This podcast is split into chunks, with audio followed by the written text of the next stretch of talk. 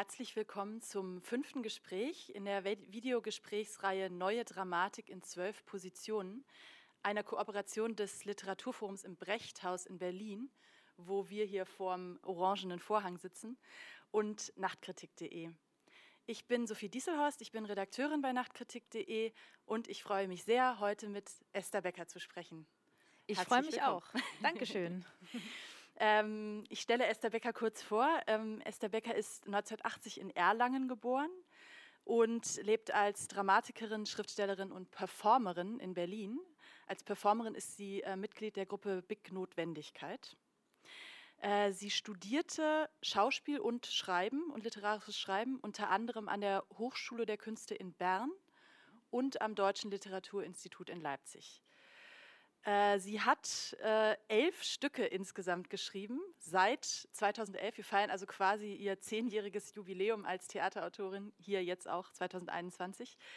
Und zwar sind ähm, fünf Stücke davon als Kinderstücke bzw. Stücke fürs junge Theater gekennzeichnet, also ein relativ großer Anteil. Ähm, genau, und 2021, dieses Jahr, ist außerdem ihr Debütroman erschienen im Verbrecherverlag Wie die Gorillas. Und wir werden jetzt hier übers Schreiben sprechen, ähm, über Esther Beckers Stücke sprechen und sie wird lesen. Und Genau, die Preise ähm, erwähne ich dann auch noch jeweils, wenn wir zu den Lesungen kommen. Es gibt eine lange Liste an Preisen. Ähm, genau, das kommt dann jeweils zu den, zu den Stücken dazu, aus denen wir hören werden.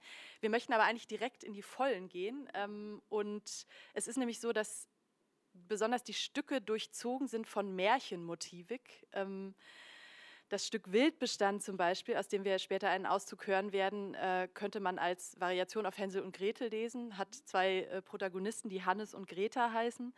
Und ähm, auch die Geschichte ist sehr Hänsel und Gretel mäßig, auch wenn sie ähm, andere Verläufe nimmt dann. Und im Stück Supertrumpf tauchen PatientInnen in einer Klinik für die Behandlung von Essstörungen als Figuren in so Kurzmärchen auf. Was haben Sie mit Märchen am Hut, Esther Becker? Ja, also meine spontane Antwort wäre immer äh, gar nicht so viel, ähm, weil ich weiß sehr genau, dass ich als Kind Märchen nicht gerne mochte. Ähm, aber das Interessante ist natürlich, ähm, ich war dann in, äh, als ich älter war, war ich äh, einmal in so einem Vortrag von, ich glaube, es war Bruno Bettelheim, der halt so über die tiefen psychologischen Motive in Märchen gesprochen hat. Und das hat mich schon sehr beeindruckt. Und ich glaube, fürs Schreiben ist es natürlich, also gerade eben ähm, die Stücke, die, du, die Sie jetzt genannt haben, ähm, waren jetzt beide für ein junges Publikum. Und ähm, ja, die Frage ist ja auch immer sozusagen, auf was kann man ähm, bauen, dass das ein junges Publikum quasi kennt oder ähm, so den, den Code kennt. Und da bieten sich natürlich Märchen insofern an, weil durch die klare Form, die die haben oder dieses klare, ähm, das ist nicht echt, das ist eigentlich nicht die Welt, in der du dich befindest. Ähm, es geht ja in Märchen teilweise extrem grausam zu und man ja, man kann aber natürlich so diese Grausamkeit oder diese, diese ja, unheimlichen Dinge anders rezipieren, wenn eigentlich durch diese Form schon so klar ist, markiert ist, ähm, du darfst es vielleicht auch genießen, sogar diese Angst oder den Grusel oder so, weil das ist gar nicht deine Welt sozusagen. Und interessanterweise habe ich auch vor kurzem ähm, den Roman Ein Spalt Luft von Misha Mangel, ähm, ein bisschen, konnte ich schon mal ein bisschen reinlesen. Und äh, der arbeitet da auch teilweise mit, mit äh, ja, Märchenanleihen. Und das finde ich interessant, weil ich glaube, dass das wirklich eine gute Möglichkeit natürlich ist, ähm, ja, so innerhalb eines eines Rahmens, den man vermeintlich kennt, ähm, ja, auch so ein bisschen, ja, das sind ja teilweise, also natürlich so fantastische Wege zu gehen, aber die auch so, so was Düsteres haben können, die man jetzt mit einem größeren Realismus vielleicht, ähm, ja, vielleicht scheuen würde oder, ja. Ich glaube, das, das ist schon mal so eine Möglichkeit. Das ist interessant. Ähm, und Märchen haben ja andererseits jetzt neben diesem, dieser Lust an der Grausamkeit äh, durchaus aber auch moralische Botschaften. Das stimmt. Und ich glaub, Wie stehen Sie ja. dazu? Ach so, nee, die gibt es bei mir da gar nicht. Also ich glaube, ich benutze, ich benutze das Märchen nur und lasse es dann aber, ähm, mhm. also ich würde sagen, die, oder die Moral von der Geschichte, die gibt es die gibt's so ähm, nicht bei mir. Das wäre auch eine zu einfache Lösung. Wollen wir gleich mal in ein Beispiel reingehen? Und Na zwar klar. in die erste Lesung aus dem mhm. Stück Supertrumpf. Ähm, mit dem Sie 2013 zum Heidelberger Stückemarkt eingeladen genau. waren. Genau. Und ähm, vielleicht gleich rein in die Vollen und darum, worum ja. es in dem Stück geht. Ja. Kommen wir, dazu kommen wir dann danach. Ja, sehr gerne. Ich kann noch kurz sagen, dass es eben von diesen märchenartigen Teilen mehrere im Stück gibt und es war mir wichtig, dass die keiner Figur zugeordnet sind. Ähm, in der Inszenierung wird das dann natürlich immer wieder neu entschieden, aber eigentlich stehen die sozusagen ohne, ohne SprecherInnen da. Dieses heißt Messerlein und Gäbelein. Es war einmal eine Klinik. In der Küche stand ein weiß gedecktes Tischlein mit zehn kleinen Tellern, jedes Tellerlein mit seinem Löffelein, dazu zehn Messerlein, zehn Gäbelein und zehn Becherlein. Um das Tischlein herum saßen auf zehn kleinen Hockern zehn Klappergestelle. Die waren so dünn und dürr und klapprig, dass es nicht zu beschreiben ist. Jedes Tellerlein war gefüllt mit derselben Anzahl Erbsen. Es waren genau 100 Stück. Doch die Klappergestelle waren entsetzt. Das erste rief, wer hat mir all diese Erbslein auf mein Tellerlein gefüllt? Es sind viel mehr als bei den anderen. Das ist ungerecht. Und es begann unter lautem Gezeter und Geschrei zu zählen. Erbse für Erbse für Erbse. Genauso begann das zweite Klappergestell zu zählen, wie auch das dritte, vierte, fünfte und so fort. Aber es wollte ihnen nicht so recht gelingen, und sie mussten immer wieder von vorne anfangen. Da ließ das erste Klappergestell sein Gäbelein fallen und schrie, es sind zu viele, die esse ich nicht. Da kam die Pflegerin und schob ihr die Erbsen durch einen langen gelben Gummischlauch durch das rechte Nasenloch direkt in den Magen, bis alles aufgegessen war. Vielen Dank. Ähm, das war ein, eines der Märchen, die in Supertrumpf äh, vorkommen. Mhm. Und wie man vielleicht schon, wie vielleicht schon anklingt, geht es in dem Stück um, ja, um Magersucht oder um, um eine Essstörung. Ähm, es gibt zwei Schwestern, Lou und Maya. Ähm, mhm. Das Stück ist eigentlich aus der Perspektive von Lou erzählt, der genau. kleineren Schwester, die sozusagen zu Hause erlebt, wie Maya, ihre größere Schwester, die eben eine Essstörung hatte oder hat, ähm, aus dieser Klinik zurückkommt und die dann eben beschreibt, ja, wie, oder eigentlich wird es sehr stark aus, eben aus der Perspektive der kleineren Schwester erzählt, mhm. die eben zwischen Verständnis und Unverständnis auch so hin und her schwankt, ja. würde ich sagen. Genau, also ich glaube, da ist es halt auch so, dass es ähm, eigentlich das, das, was ich gerne erzählen wollte oder was ich faszinierend fand, war eben genau, wie Sie gesagt haben, die Perspektive dieser kleineren Schwester, die halt diese Krankheit oder diese Krankheitsverläufe halt so beobachtet und eigentlich, wie man jetzt in diesem Ausschnitt auch schon gemerkt hat, ganz vieles auch so um diese Skurrilität und ja, auch eigentlich die Komik, ähm, also oder ja, Komik doch, also so eine böse Komik, die, die darin liegt, wenn sich jemand halt sozusagen unter Zwang verhält. Und das ist natürlich dieses völlig Fremde und Unheimliche und dass äh, die, die ähm, Protagonistin, ja, die tastet sich da so ran und versucht sich das vorzustellen. Und diese Märchenteile sind eben, also die kann man auf verschiedene Arten lesen. Es ist ein bisschen vielleicht wie, sind vielleicht wie Albträume, könnte man sagen, die zum Beispiel die Protagonistin hat, wie sie sich das vorstellt oder was sie so mitbekommen hat. Ähm, aber es können natürlich auch, eigentlich sind es auch wie so, ähm, ja, so die Möglichkeit, dieses ähm, Unheimliche, Unerzählbare, was, was ähm, diese Krankheit und dann halt auch die Behandlung ja eigentlich so mit sich bringt und auch diese Brutalität einfach, die, die da drin steckt, halt ja durch diesen durch diese Form oder Formung überhaupt erzählen zu können. Genau. Und es gab aber interessanterweise, ich habe auch dafür auf jeden Fall Kritik bekommen. Ähm, das bringt uns gleich zum anderen interessanten Punkt, dass dann, ähm, es war bei einer, ähm, ich glaube, Werkstatt, Werkstattinszenierung, ähm, dass dann jemand gesagt hätte, ja, aber wenn Sie das sozusagen jetzt zum Beispiel so einen Klinikaufenthalt so negativ darstellen, dann, äh, dann hindert das vielleicht jemand daran, äh, sich behandeln zu lassen. Und da hatte ich gar nicht mit gerechnet, muss aber auch immer sagen, ich sehe mich ja nicht, also ich bin keine Pädagogin und ich sehe jetzt dann auch eigentlich so die Macht des Theaters jetzt auch nicht so groß und ich glaube, ich denke auch immer, naja, so ein, das ist ja keine Infobroschüre, das ist ja Kunst.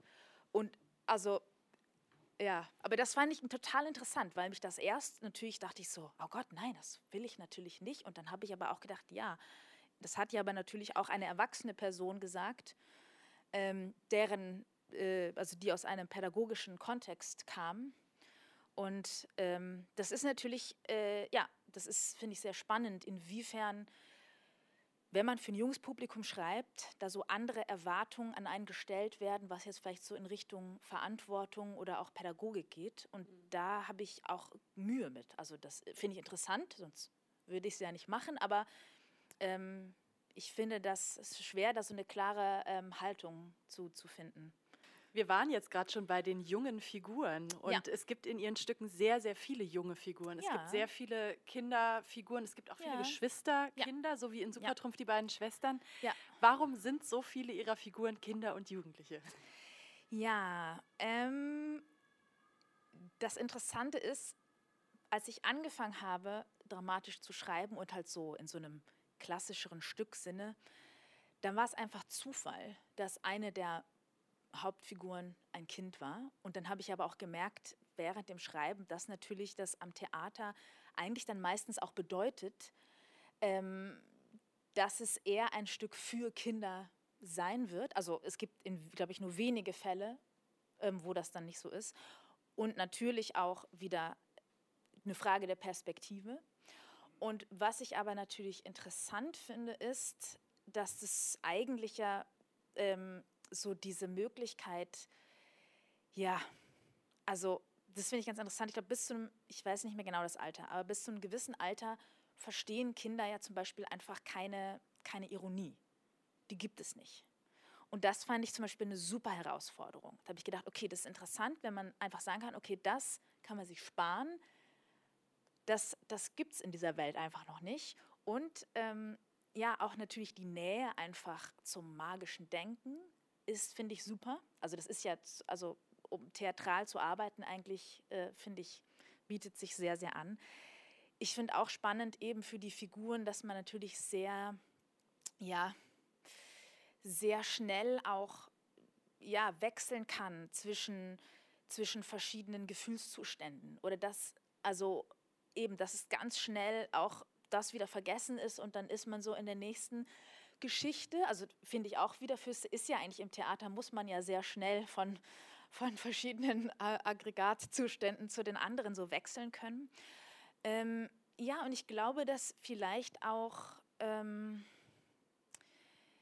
ja so eine generelle, ja, also einfach so die, die Nähe auch noch so zur Fantasie und das, was, was gesagt wird, gilt. Also das finde ich auch so interessant, weil eigentlich ist ja Theater eben Theater ist ja ein Spiel, ist ja eine Verabredung, die heißt, jemand sagt, das ist die Königin und dann ist es die Königin oder jemand sagt, keine Ahnung, jemand erzählt und dann passierte das. Also ich meine generell Geschichten erzählen und so. Ähm, das ist ja das Schöne, dass man eigentlich so diese Verabredung annimmt und sagt, okay, ähm, ich lasse mich ein, ich mache mit.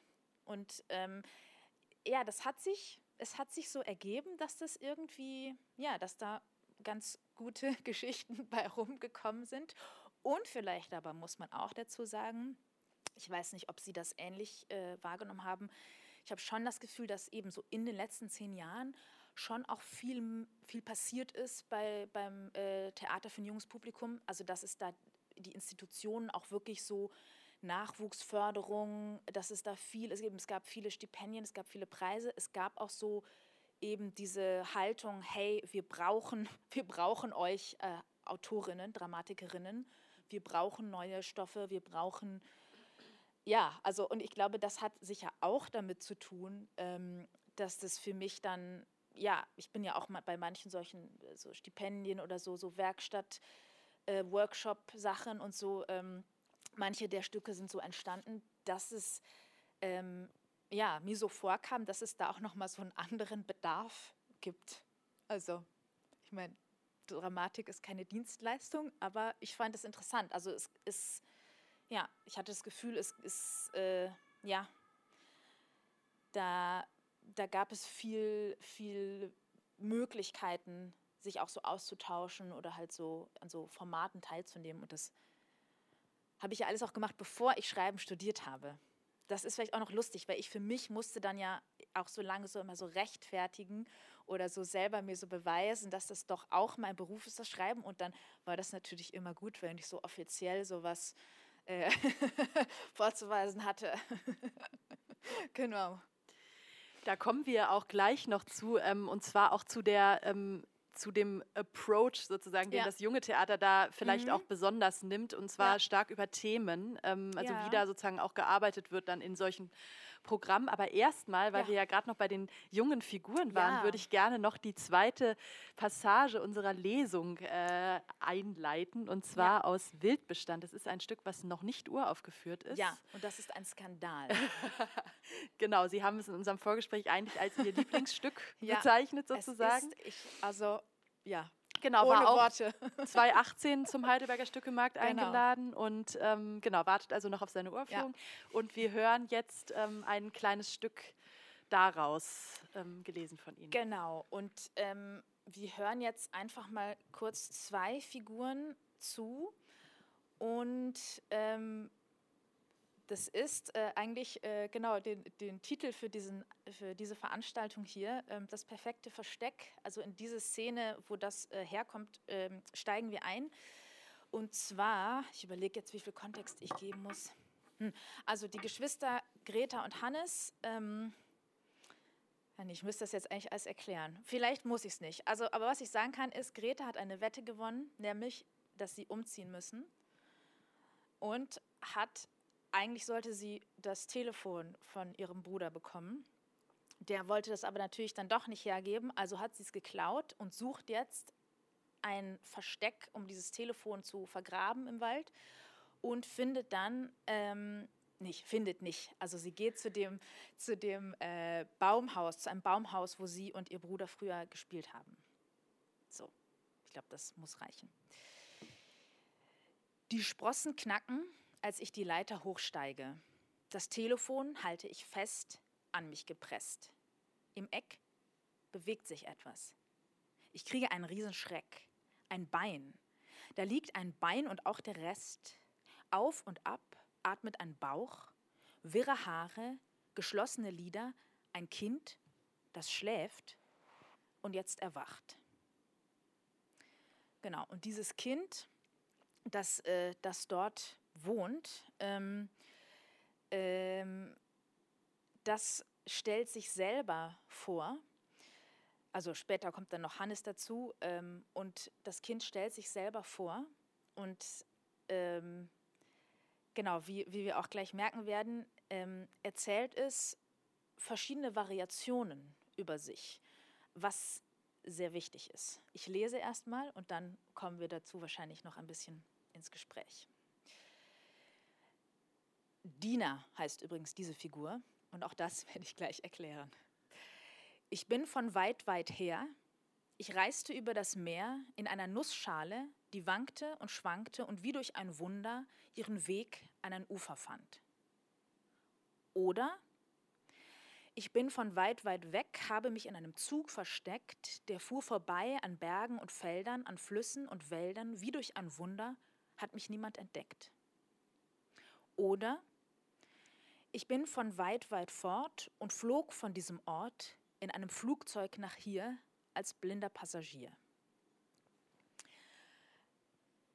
Genau. Und wie Sie schon erwähnt haben, Greta und Hannes sind natürlich ein bisschen wie Hänsel und Gretel. Sie leben im Wald mit der Mutti, die Försterin ist. Und es passiert halt natürlich ein bisschen, wie es auch in Hänsel und Gretel passiert dass die Mutter beschließt, ähm, dass sie jetzt in die Stadt ziehen müssen. verkauft alles, was nicht nied- und nagelfest ist. Und äh, Greta und Hannes wissen gar nicht, wie ihnen geschieht. Und eben sie treffen dieses Kind, das seinen Namen nicht sagt, weil es sagt, es ist besser, nicht zu viel zu reden und es ist, man muss die richtige Geschichte haben, weil eben dieses Kind aus einem anderen Land hierher gekommen ist und sich verstecken muss. Und weil dieses Kind keinen Namen hat, ähm, nennt Greta es die Namenlose und daraus machen sie Dina. Genau, und diese Figur, ähm, genau, diese Figur erzählt immer mögliche Variationen über ihre Geschichte, was halt eigentlich verstärkt, eben diese Idee verstärkt, ähm, ja, dass es eben bei der so äh, Flucht oder bei Einwanderungsprozessen oder Asylverfahren ähm, absurderweise ja, die Geschichte ist, die man erzählt, die darüber entscheidet, zum Beispiel, ob man Asyl gewährt bekommt oder nicht. Genau, also das klingt jetzt alles natürlich sehr. Und diese äh, Geschichte muss dann möglichst authentisch sein. Genau. Was bedeutet, dass sie sozusagen minutiös ausgestaltet wird. Ganz genau. Sie muss ja aber auch die richtigen Sachen enthalten, weil es ist ja das Absurde, dass das kommt in dem Stück auch vor, also oder ein Bild dafür kommt vor, weil die Mutter als Försterin, die entscheidet ja auch, welche Bäume sozusagen gefällt werden und welche nicht und markiert die. Und also das habe ich versucht, ein bisschen so als, als Bild zu nehmen über diese absurde Situation, eben sozusagen, welche Länder sind auf der Liste von denen, wo man sagt, nee, da schieben wir nicht mehr hinab. Und das eben, also das ist ja genau so ein perverser Vorgang, der oft gar nichts mit der Realität, mit der Lebensrealität in diesen Ländern zu tun hat. Mhm. Genau, und deswegen gibt es halt immer so diese Variationen. Ähm, und es gibt aber, ja genau, also eigentlich sind, sind diese drei Kinder dann sozusagen äh, sich selbst überlassen im Wald und machen das Beste draus, so gut es geht. Aber ob es ein Happy End gibt, das, das ist zu hoffen. Ja, ähm, vielleicht kommen wir gleich zu dem, wo wir gerade schon waren, ja. zurück, ne, zu den Themen, ja. weil das ist ja tatsächlich ein Thema, was wahrscheinlich sehr stark an viele AutorInnen auch herangetragen wurde. Es ist ein Thema, was ja einfach generell in der Gesellschaft einfach sehr dominant mhm. war. 2015 mhm. der Willkommenssommer und dann die sogenannte Flüchtlingskrise. Ja. Und ähm, ja. 2018 ist dieses Stück dann ähm, ja. sozusagen rausgekommen. Ne? Ähm, wie ist das entstanden und ähm, genau, wie haben Sie sich, warum haben Sie sich entschieden, auch zu diesem Thema, das wird natürlich dann stark so gelesen, ja. ähm, zu ja. schreiben? Ähm, ich will dazu kurz erwähnen, dass Georg Kasch ein ganz tolles Porträt über dieses Stück ähm, geschrieben hat, also weil es ja damals in Heidelberg eingelesen, äh, eingelesen, eingeladen war. Ähm, also falls falls jemand das nachlesen möchte. Das ähm, werden wir verlinken, genau. Ja. Das ist, ähm, ja. Genau. Ähm, mm, ja, also ich gehe meistens nie so von Themen aus. Mhm. Das ist interessant, weil ich das oft gefragt werde und eigentlich ist es bei mir immer, immer so, dass ich immer argumentieren würde, dass so die oder die Themen, die, glaube ich, da noch so hinterstecken oder die mich interessieren, sind oft nicht die, die dann so der, das Schlagwort sozusagen im, im Kurztext über das Stück sind. Äh, auf diesen äh, Stoff bin ich gekommen eigentlich über, ja, über ein Haus im Wald und über Geschwister, die so vergessen werden dort. Mhm. Und dann bin ich auch eben, dann bin ich darauf gekommen, dass es halt noch ein anderes Kind in diesem Wald gibt, das dort lebt und da bot sich das natürlich sehr an, zu sagen, wer, wer lebt alleine im Wald jetzt oder also. Ähm, und dann hat mich das natürlich ähm, ja sehr herausgefordert, weil es hier immer so schwierig ist, wenn man über etwas erzählt, von dem man überhaupt keine Ahnung hat. Und inwiefern es dann auch problematisch ist, wenn ich jetzt eine Figur erfinde, die so eine psychologische Figur ist, die jetzt sozusagen für alle Menschen auf der Flucht irgendwie sprechen muss. Weil das ist ja die Krux, dass es auf eine Art dann natürlich so auch gelesen wird. Und da habe ich gemerkt, dass ich das nicht, dass ich das so nicht kann oder dass es für mich nicht so Sinn macht.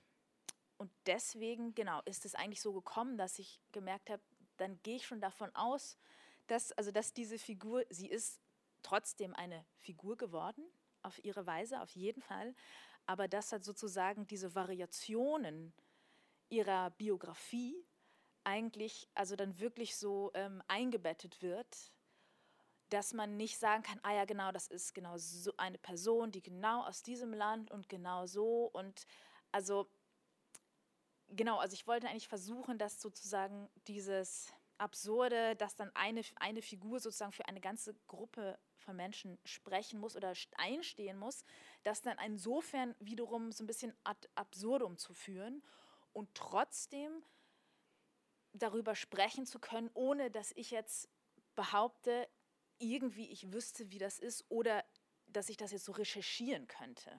Ja, die Figur Dina widersetzt sich ja richtig auch, ne? Also weil genau. wiederum Hannes und Greta schon auf eine Art, fand ich, ja. sozusagen für die blöden Fragen ja. der Deutschen ja, stehen. Auf, ja, klar. Also die, ähm, die sie dann eben auch immer so festnageln ja. wollen eigentlich, ne? Auf irgendwie eine Identität und eine Geschichte und ähm, genau. Und dann ja aber doch, also dann gehen sie alle zusammen spielerisch eben um, auch mit, mit dieser Namensfindung Dina und so.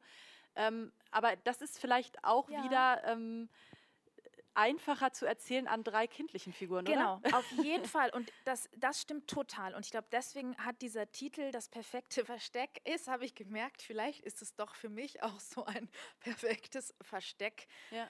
Ähm, Dinge, ja, man muss ja schon, also doch, ich glaube, man muss ja für, wenn man für Kinder erzählt, etwas irgendwie herunterbrechen.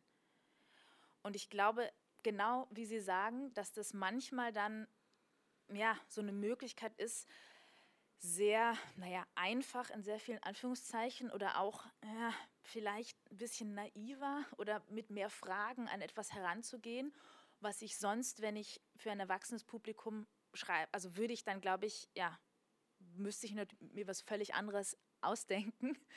Und das sozusagen stimmt, ich das eigentlich so nutzen kann, dass so meine eigene Unwissenheit oder Unzulänglichkeit irgendwie dann da noch so ähm, äh, nützlich ist, weil alle Figuren so keinen Plan haben und noch so fragen dürfen oder auch Fehler machen dürfen oder genau, ja, genau. Aber ich glaube, mir war es halt eigentlich wichtig, ähm, vor allem darüber zu erzählen, dass es, ja, dass sozusagen die Idee, dass diese namenlose, genau, dass die so eine bestimmte Identität hat, die das auf eine Art so rechtfertigt, ähm, mhm.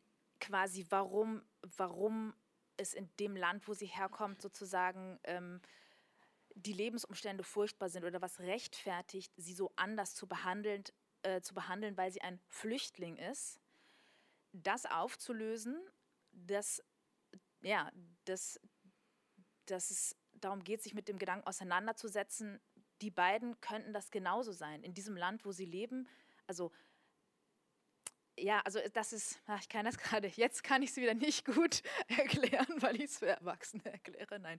Ähm, also ich glaube, dass sozusagen ganz viel es um diese Empathie geht und vor allem diese Auflösung dieser vermeintlichen Hierarchien und dieses vermeintlichen Wir und Die und dass es irgendwie immer noch so diese, oder dass denen das halt so passiert und dass die froh sein können, wenn die überhaupt und so, also dass das einfach überhaupt keinem, dass dem keinen Boden gegeben wird, sondern die Möglichkeit zu ist, also mich könnte das genauso äh, treffen und betreffen, weil ich bin nicht besser und mein Land ist nicht besser und ich habe mir das nicht verdient, quasi mein, mein unbescholtenes Leben. Also genau, das war so ein, das ist dann vielleicht doch ein bisschen eine Moral. Also wenn es eine Moral gibt in diesem Märchen, dann ist es die. Mhm. Also, aber eben, ich glaube, ich mache weniger Aussagen, als dass ich natürlich so Dinge nebeneinander stelle oder Fragen stelle. Hoffe ich mal. Das ist zumindest der Plan. Mhm.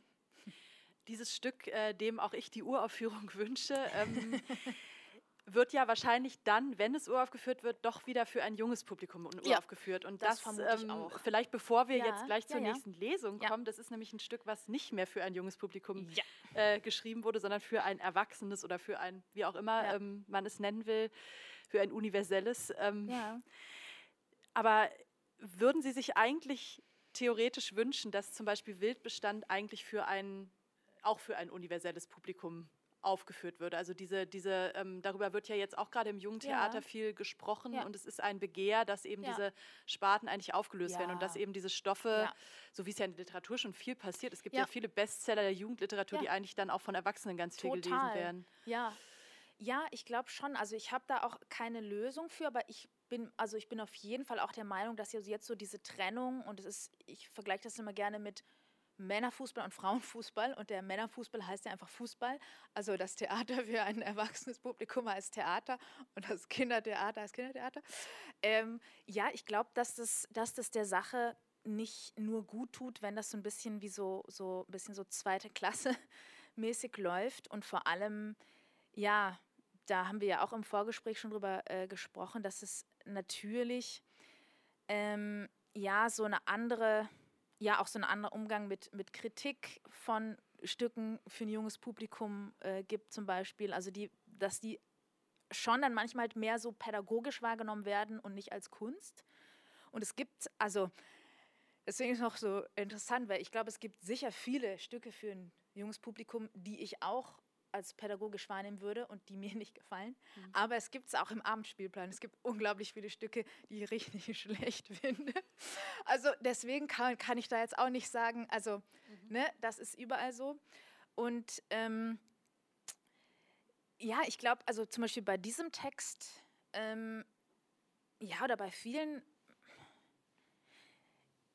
ja klar, ich glaube schon, dass das so ein bisschen, ja, so eine andere Wahrnehmung oder Wertschätzung, nee, Wertschätzung ist jetzt ein blödes Wort, aber also jetzt wie zum Beispiel mit der Kritik oder so. Also ich glaube, dass ich mir schon wünschen würde, dass die, also nicht, dass das gar nicht passiert, aber auch so strukturell, dass das Theater für ein junges Publikum ähm, irgendwie ernster genommen wird, aber man auch strenger damit umgeht. Also dass man es wirklich als Kunst begreift und dass es da auch um Ästhetik und Form geht, auf jeden Fall. Also weil das ist etwas, was mich immer so befremdet, wenn ich das Gefühl habe, dass TheatermacherInnen für Kinder so ein bisschen so eine Idee haben, was Kinder für eine Ästhetik mögen oder verstehen. Und so wird es dann gemacht. Und das, also fragt man sich ja auch nicht, was die Abonnenten gerne für, ein, für einen Vorhang sehen, sondern, ne, also genau, also ich glaube, das finde ich eigentlich eine gute Idee.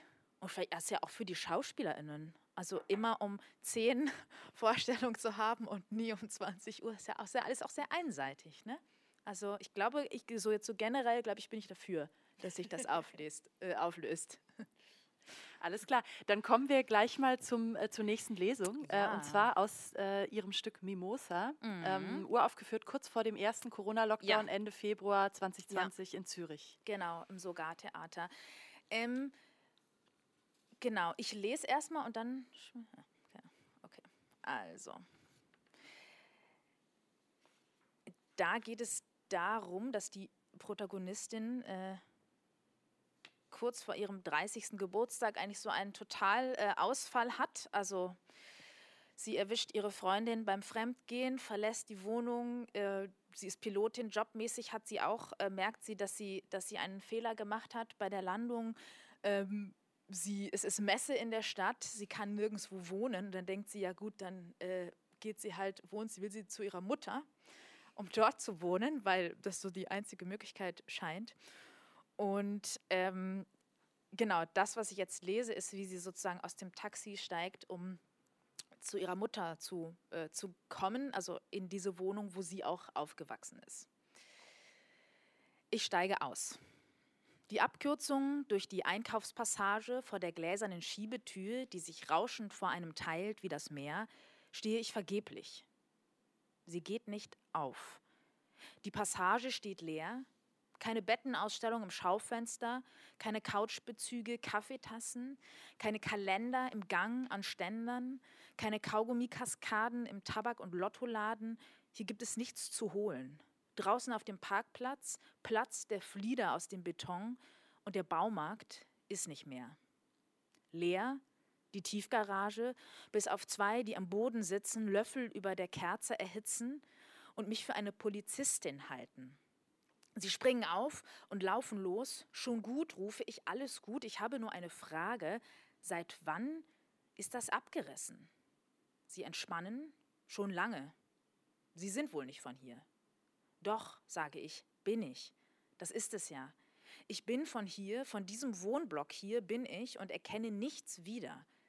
Früher war es auch nicht schöner. Die am Boden sitzen, richten sich wieder ein. Ich lasse sie allein. Vor der gläsernen Eingangstür, die brummend nachgibt auf Bitten der richtigen Klingel, warte ich vergeblich. Genau, also diese Tür wird sich nicht öffnen, weil die Mutter umgezogen ist, ohne ihr etwas zu sagen. Womit wir jetzt eigentlich auch merken, ähm, dass das so, ja, ich glaube, dass das schon so ein Thema ist, was mich. Genau, wir waren gerade bei den Themen ähm, und äh, ja. interessiert die Unbehaustheit oder die, genau. die ja bei, also bei Mimosa jetzt mit einer Krise konnotiert ist, ja. aber bei eben in äh, Wildbestand zum Beispiel ja eher auch mit Möglichkeiten konnotiert ist, also ja. wo sich die Kinder im Wald treffen, alle sozusagen ja. auf irgendwie einem Terrain, das nicht ursprünglich ihres ist. Ähm, ja. Genau. Genau, also unbehaustert, beziehungsweise, was ich glaube ich auch gemerkt habe, ich fand das so schön, dass jetzt für diesen Anlass ich selber auch noch mal so ein bisschen äh, Bestandsaufnahme gemacht habe. Ähm, ich glaube, was, was eigentlich fast all meine Stücke, also egal ob für ein junges oder ein altes Publikum geschrieben, äh, gemein haben, ist, dass sie wirklich so, sie erzählen schon von so Ausnahmezuständen, sie erzählen davon, dass Vertrautes wegbricht.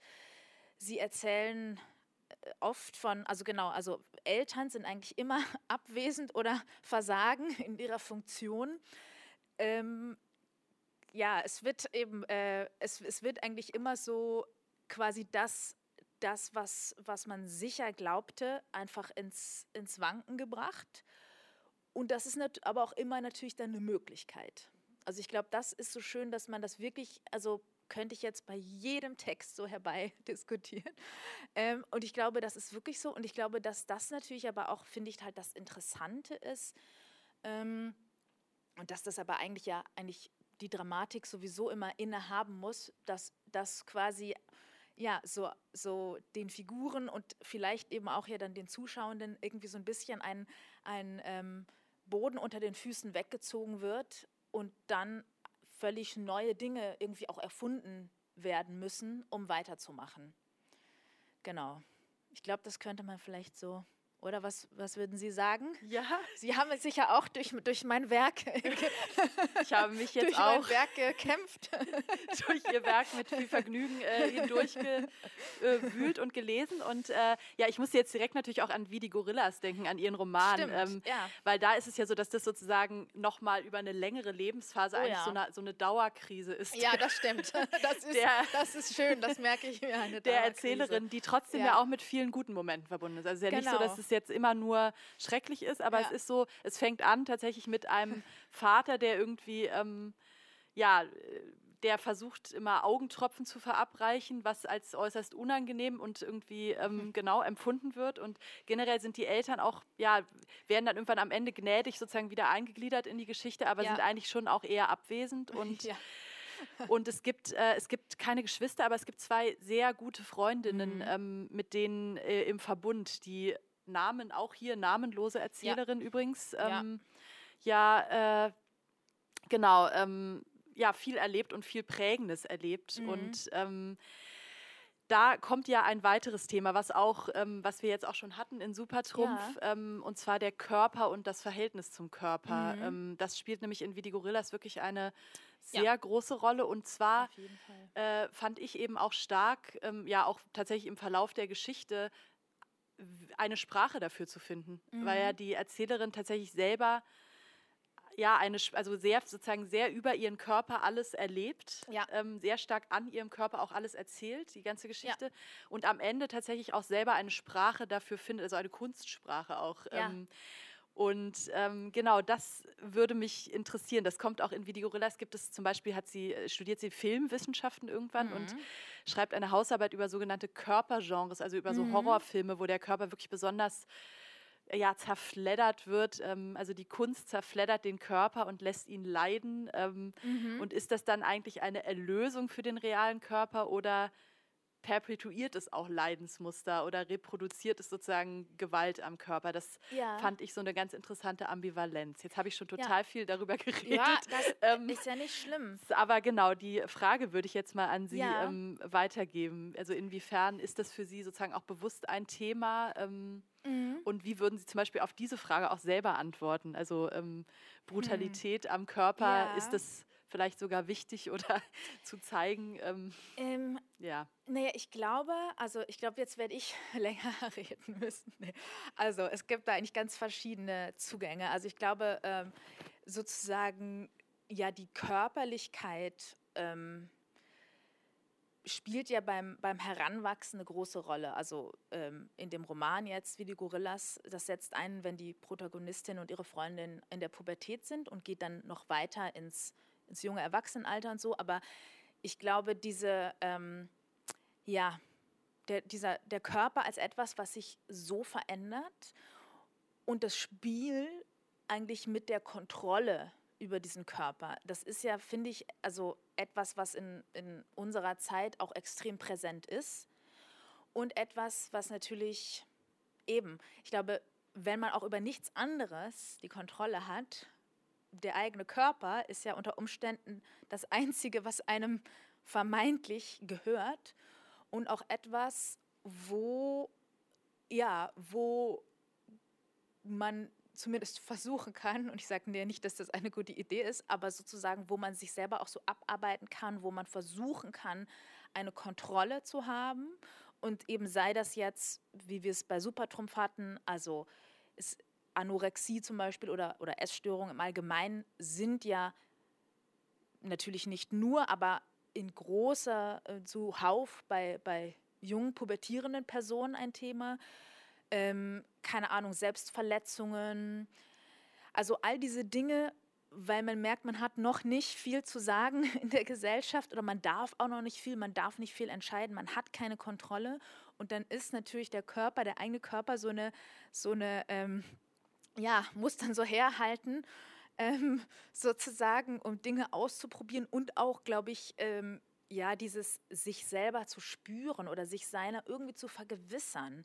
Und das hat aber natürlich auch damit zu tun, wie Sie gesagt haben, das ist halt gerade, also es geht ja um das Heranwachsen von, von jungen Frauen, um das zur Frau werden, ähm, dass in dieser Gesellschaft vor allem der weibliche Körper ja unglaublich, ja, ähm, kontrolliert und äh, beobachtet und besprochen und ähm, wie sagt man, ähm, ihm Vorschriften gemacht werden und dass das natürlich dann auch ein bisschen darauf eine Reaktion sein kann, zu sagen, nee, ich mache das, ich, ich kann, ich mache selber dann lieber, bevor ihr es macht. Oder also, und ich glaube, dass das, um jetzt kurz zu dieser Filmwissenschaft noch zu kommen, ähm, das fand ich zum Beispiel super, weil ich habe ja leider gar nicht Filmwissenschaft selber studiert, aber ich habe für, äh, für diesen Roman sehr viel recherchiert.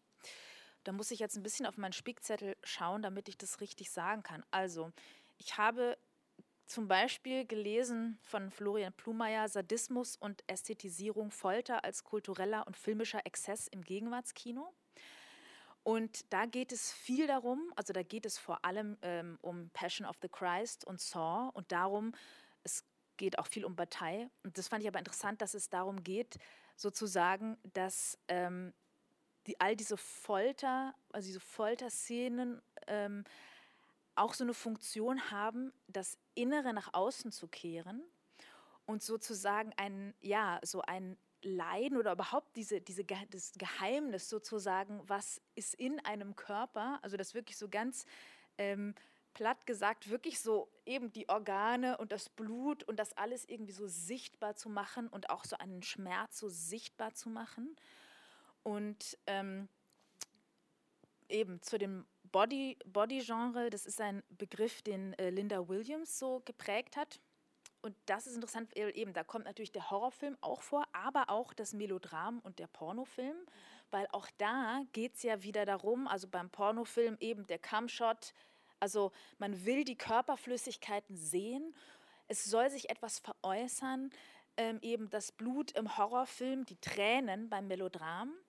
Und da ist es aber, also bei diesem Begriff von Linda Williams geht es viel darum, dass natürlich das alles mal wieder im Körper der Frau vornehmlich ausgetragen wird. Oder dass die halt so, dass der Körper der Frau sozusagen herhalten muss, ähm, um so, ja, um sich an so Fantasien abzuarbeiten, die dann halt ja so lüsterne und, und leidende und weinende oder eben blutende Körper so zu zeigen.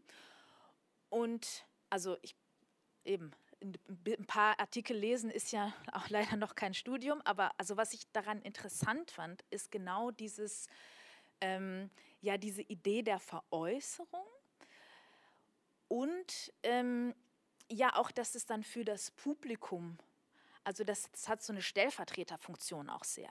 Also dass das Publikum eigentlich selber dann im Kinosaal oder vielleicht auch im Theatersaal, vielleicht kann man das ja auch so, äh, ne, dann sind wir vielleicht auch wieder bei der Katharsis oder so, das Publikum selber darf und kann dann weinen oder sich einen runterholen oder keine Ahnung, also jetzt beim Pornofilm, Pornokino, keine Ahnung, also oder also darf sich selber auch so erleichtern und etwas so veräußern, was sonst so tief im Inneren gefangen ist.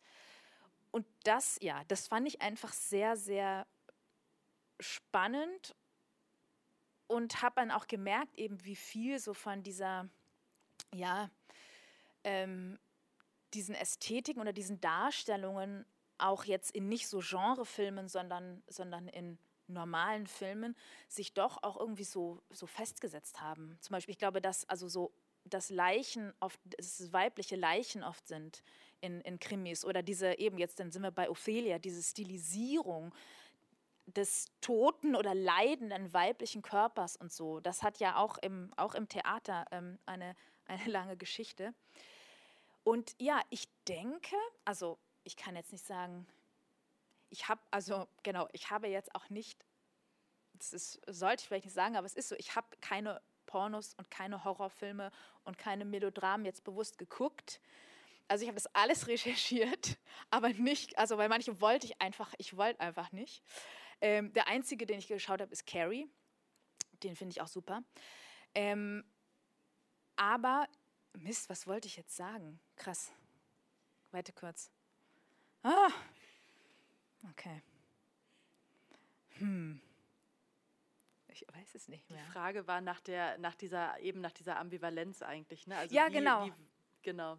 Ja, genau. Also, weil, genau, ich hab, weil ich die jetzt nicht so in Massen konsumiert habe wie die Protagonistin, ich kann jetzt auch nicht sagen, ah, das ist gut oder das ist schlecht. Ich glaube, dieses Bedürfnis, dieses Bedürfnis nach dem Mitleiden oder, also ich glaube, es geht ja immer eigentlich dann doch um halt so, ähm, ja, erlösende oder befreiende Momente, die aber jemand anders quasi einem ermöglicht. Mhm.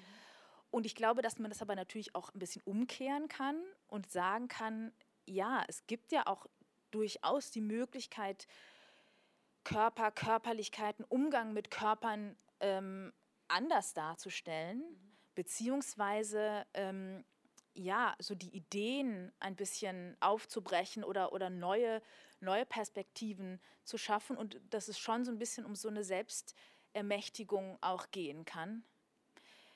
Ähm, aber auch da würde ich jetzt auch nicht sagen, dass das dieses Buch, also vielleicht tut es das, das wäre schön, aber es ist jetzt auch nicht, es ist, ähm, auch da gibt es jetzt keine eindeutige Moral, glaube ich. Nee, und wir müssen ja jetzt auch die Aufgabe der Kunst sozusagen nicht ja. letztgültig festlegen heute. Nee, ja, das stimmt eh, genau. Aber ja, das ist immer so diese, das sind immer diese Fragen, die so ja. ähm, schwierig sind, weil man, weil die Antworten so vorgegeben scheinen. Ne? Also ich könnte ja. jetzt zum Beispiel auch genau ja. umgekehrt fragen, ähm, welche Rolle spielt für Sie als Künstlerin Empowerment und Solidarität? Weil das ist ja. auch was, was sich aus Video Gorillas total stark ergibt. Es gibt diese drei Freundinnen, die sich sehr ähm, gegenseitig bestärken und ähm, die auch sehr wichtig, also für die Erzählerin sind die beiden anderen sehr, sehr wichtig in der Definition ähm, ja, ja. ihrer Identität. Ähm, ja. Genau, also ähm, vielleicht sozusagen mal umgekehrt gefragt, ähm, welche Rolle spielt das für Sie, Empowerment? Ähm? Ja, ich glaube, also genau, wenn wir jetzt sagen,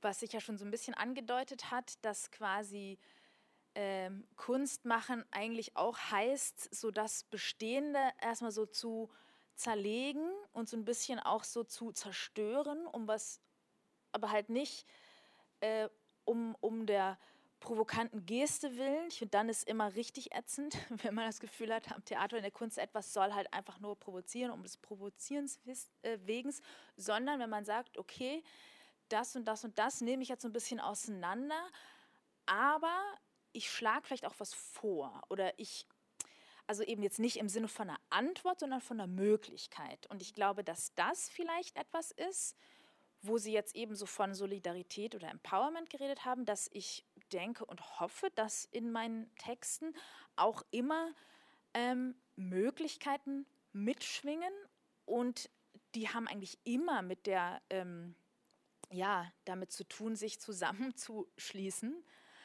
und ähm, haben auch eigentlich immer damit zu tun, genau, ähm, sich austauschen zu können, nach Hilfe fragen zu können, ähm, gehört zu werden, gesehen zu werden. Und ich glaube, das ist es dann vielleicht eher, dass es so zu sagen, ähm, also eben in dieser Erzählung jetzt in, in dem Roman, wo es halt so eine, eine starke äh, Freundinschaft gibt, die auch so vieles aushält, ähm, dass das schon natürlich äh, darin liegt ein bisschen so eine Utopie mhm. vielleicht.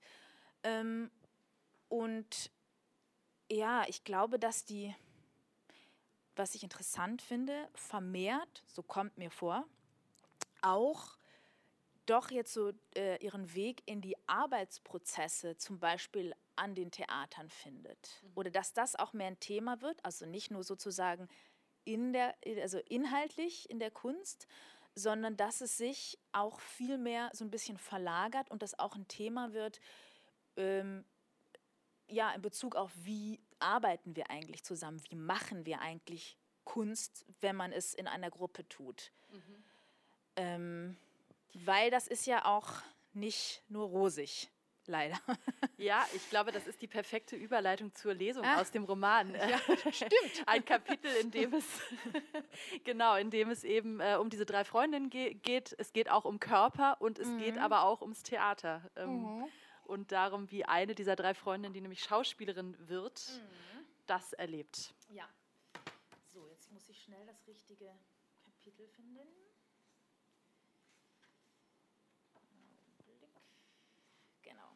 Es ist das Kapitel 12, noch im ersten Teil. Es gibt fünf Teile. Nur so zur Einordnung.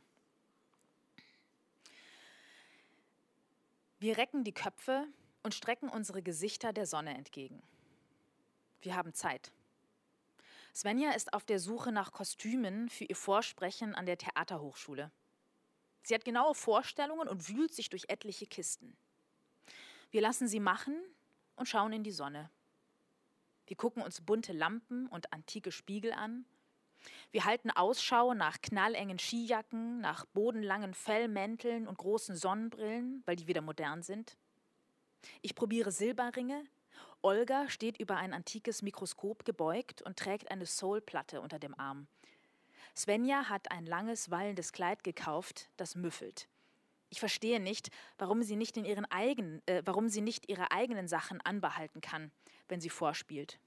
Es geht ja darum, wie sie spielt und nicht darum, wie sie aussieht. Dafür gibt es Kostümleute, die einem etwas auf den Leib schneidern, wenn es sein muss. Olga findet das Kleid auch hässlich. Svenja will davon nichts hören. Es passe perfekt zu dieser einen Rolle. Es geht um das Gefühl beim Tragen, erklärt sie uns. Man bewege sich doch völlig anders, je nachdem, was man anhabe. Ich denke daran, wie ich auf hohen Schuhen herumstolpere. Es ist schwer, gute Rollen zu finden. Svenja hat stapelweise ihre gelben Heftchen durchforstet, um ein paar Stellen zu finden, in denen Frauen Monologe halten. Die sie nun ausgesucht hat, haben es in sich. Es geht um eine als Knabe verkleidete Zwillingsschwester, die ein Liebeschaos auslöst, eine geopferte Tochter, die auf einer Insel ausharren muss, und eine verliebte Amazone, die im Gefecht ihren Freund getötet hat. Ringe werden gefunden, Schicksale beklagt und Schlachten nacherzählt. Das Kleid wird zu einer Art Toga umfunktioniert, die äh, für die ausgesetzte Tochter in Versmaß, eine griechische Tragödie. Für die Amazone hat sie ein Kettenhemd aufgetrieben, das wahnsinnig viel wiegt. Das gefällt Svenja besonders, dass es so schwer ist. Sie müsse gegen das Gewicht des Kostüms ankämpfen, wie die Figur gegen ihre Gefühle. Die Schwere des Kettenhemdes zwingt sie immer, die Spannung zu halten.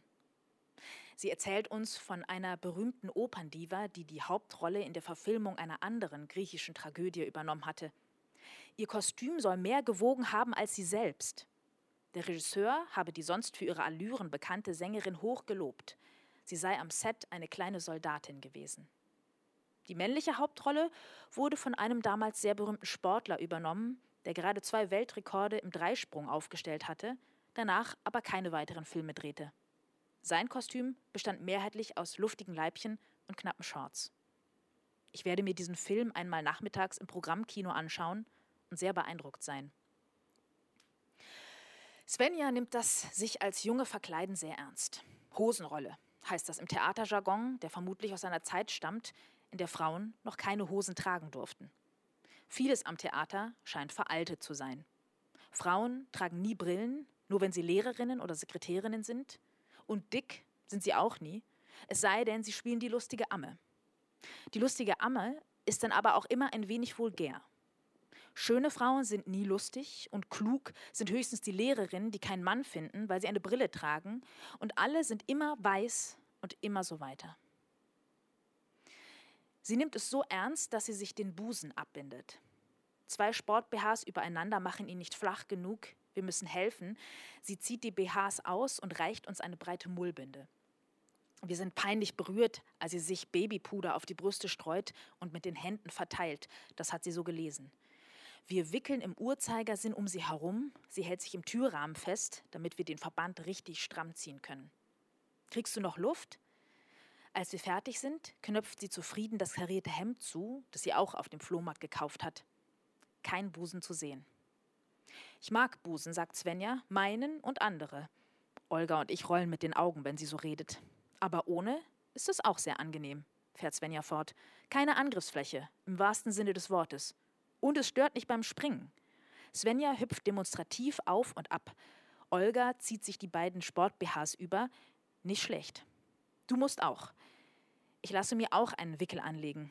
Olga ist rabiat obwohl mein Busen geschrumpft ist, seit ich dünn bin und sie gar nicht so viel Kraft hineinlegen müsste. Es juckt mich, aber ich kratze nicht.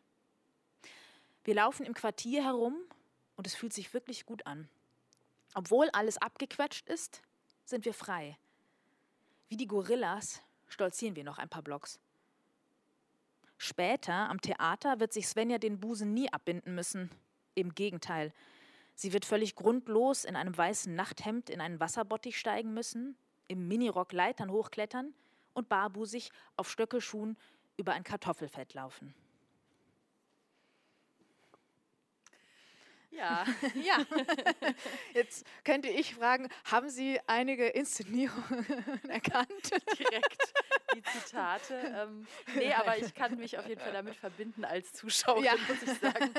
Ähm, genau, und Sie selber, ja, da waren wir, das haben wir jetzt noch gar nicht behandelt, ja, ähm, ja stehen ja auch auf der Bühne und haben eigentlich genau. ursprünglich mal Schauspiel selber auch studiert. Mhm. Ähm, und äh, genau, wie sind Sie sozusagen zum Schreiben gekommen? Sie schreiben ja auch jetzt noch sowohl sozusagen im Kollektiv mit Big Notwendigkeit als auch eben allein als Autorin im stillen Kämmerlein, ne? Ähm, ja, nee, das, also dieses kollektive Schreiben, das war wirklich nur für eine, für ein Projekt. Ah, okay. Genau, es ist aber schon so, dass ich, ähm, also die Texte, die mit von Big Notwendigkeit umgesetzt werden wurden, eigentlich immer noch, ähm, also keine, jetzt keine klassischen Uraufführungen oder auch kein Regietheater in dem Sinne sind, sondern dass wir teilweise halt dann auch zu dem Text, den es schon gibt, noch neuen Text generieren. Also das eine war ja ein, äh, das The Bitter End, was auch ganz kurz bevor die Theater geschlossen wurden, nochmal ähm, eine Wiederaufnahme im Ballhaus Ost hatte. Da ist es zum Beispiel so, dass es einen, einen Stand-up Teil gibt, der dann immer mehr zu diesem Stück wird. Mhm. Ähm, genau, ansonsten gibt es aber natürlich, wie anfangs erwähnt, diese elf Stücke, die ich geschrieben habe, von denen sind jetzt acht welche, die auch beim Verlag Felix Bloch-Erben sind und die man so nachspielen kann. Und drei davon waren ja so Auftragsarbeiten, die aber auch teilweise mehr so in Richtung Stückentwicklung gegangen sind. Mhm. Also das ist dann nicht kollektiv schreiben vielleicht, aber auf jeden Fall schreiben zum Beispiel für Spielerinnen, die ich dann schon kenne oder ich bin mit bei den Proben und gucke auch so ein bisschen, was da passiert. Also meistens gibt es dann schon so eine Idee und ein Konzept natürlich und teilweise auch schon Text. Aber das waren jetzt eigentlich fast alles Produktionen, wo ich auch immer dann auf den Proben war und teilweise wirklich im Verlauf der Proben diesen Text weiter oder fertig geschrieben habe. Und insofern war das natürlich, ist es nicht nur meiner, sondern ähm, genau, haben da, haben da auch andere, hat da die Regie auch natürlich eine starke Rolle gespielt mit, mit ihrem Wunsch.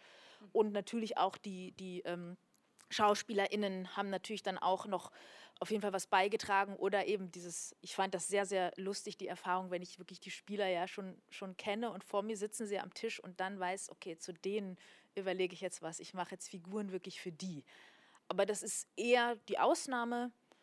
Genau, viel sitze ich halt alleine am Schreibtisch und, und, ist das ist das okay so für Sie oder ist das etwas? Fall. Ist das ja? Also das ist auch sozusagen eine Arbeitsweise, weil das ist ja durchaus diskutiert auch. Also wir hatten gerade ja. neulich einen Beitrag von Sibylle ja. Berg. Ich weiß jetzt leider nicht mehr genau, wie sie es formuliert hat, aber sie sagte eigentlich, die Zukunft ist doch das kollektive Arbeiten und sowieso ist so ein Stück eigentlich eine Kollekt Theater ist immer eine kollektive Arbeit und so weiter.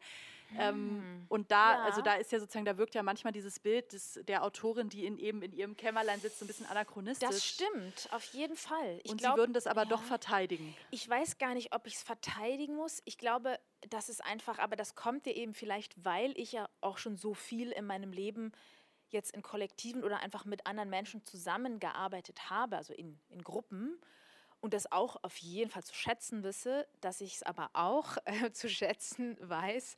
Aber vielleicht ist das dann eben, vielleicht sind, werden das dann halt neue Romane. Aber na, ich mag auch sehr, wirklich so alleine an etwas zu basteln und was dann halt auch nicht die, ähm, ja, noch so die, die Übersetzung einer Inszenierung eigentlich braucht, sondern wo ich wirklich sage, ja, bitteschön, das ist es, da steht, da ist schon alles da. Also da, ich weiß nicht, also so, so dass, dass, ähm, so dass äh, der so autistische Aspekt daran mag ich schon auch, muss ich gestehen. Aber ich glaube, ich hatte eigentlich immer den Wechsel. Ich hatte immer ähm, beides und ich glaube, deswegen weiß ich sozusagen beide, beide Arten der Arbeit zu schätzen. Äh, und ich finde das ganz gut, glaube ich, dass es so beides so da ist. Wenn ich immer nur alleine im Kämmerlein sitzen würde, würde mir wahrscheinlich auch ein bisschen einsam werden, kann ja. ich mir vorstellen.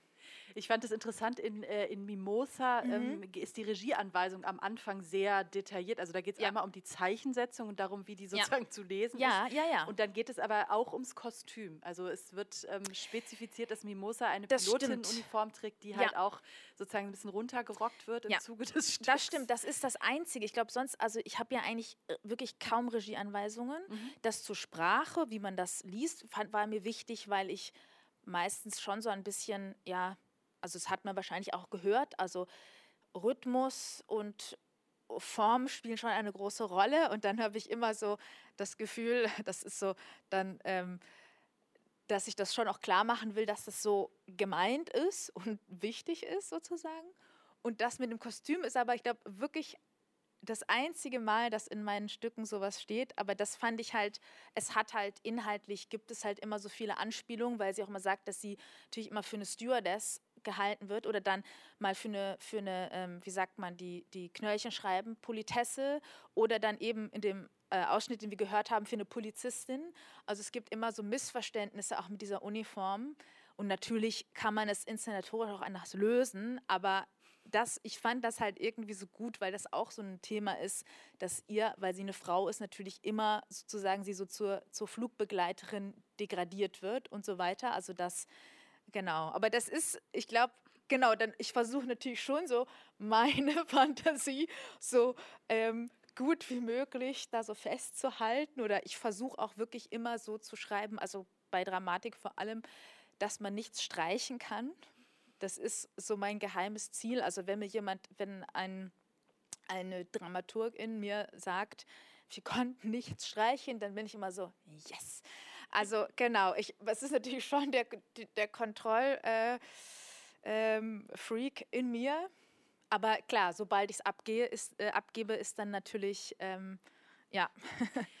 Was würden Sie sagen, äh, mit wie viel Prozent der Uraufführung Ihrer Stücke waren Sie glücklich bisher? Ui, das mit Oder auch Frage vielleicht gar nicht nur Uraufführung, aber sagen wir mal ja. Aufführung insgesamt, Inszenierung. Ich glaube generell eben bei manchen Inszenierungen, zum Beispiel mit Big Notwendigkeit, hatte ich ja meistens, also entweder wirklich selber aktiv einen Part oder ich wusste ja, dass die, dass die sich da was Gutes ausdenken. Ich würde schon sagen, mehrheitlich habe ich Glück gehabt. oder Glück, also dass ich, dass ich da ähm, was mit anfangen konnte auf jeden Fall. Und schön ist es ja auch immer, wenn die Stücke eben mehr als einmal gespielt werden, dass man dann auch noch mal sieht, ähm, ja, wie verschieden teilweise so die, die, ähm, ja, die Inszenierungen sind oder die, wie das wahrgenommen wird und so. Ähm, Genau, das passiert ja, ja leider nicht so viel, nee, ähm, was nee. natürlich auch irgendwie ein bisschen ein Nebeneffekt des oder vielleicht die andere Seite der Medaille in diesem Fördersystem ist, worüber wir vorhin ja. schon sprachen, dass ja. das sozusagen einerseits eben sehr dicht ist, andererseits natürlich sehr viele Stücke produziert, die dann wiederum ja. uraufgeführt werden müssen und dann weniger Platz auch irgendwie mhm. da ist. Ähm, genau. Ähm, vielleicht, wir müssen, glaube ich, zum Ende kommen so langsam, weil wir schon ziemlich oh. ähm, Verstehe. lange wir sprechen. Haben uns verquatscht. Wir haben uns ein wenig verquatscht, ja. was ja eigentlich, glaube ich, gar nicht so schlecht ist in einem Gespräch. Das war Folge 5 der Gesprächsreihe Neue Dramatik in zwölf Positionen mit der Autorin Esther Becker. Vielen Dank. Die Reihe ist eine Kooperation des Literaturforums im Brechthaus und von nachtkritik.de. Die ersten vier Folgen mit Rebecca Kricheldorf, Wolfram Lotz, Sascha Mariana Salzmann und Bon Park finden Sie zusammen mit dieser Folge als Video und Podcast auf den Webseiten sowohl des Literaturforums als auch auf nachtkritik.de. Als nächstes zu Gast sind Lutz Hübner und Sarah Nemitz.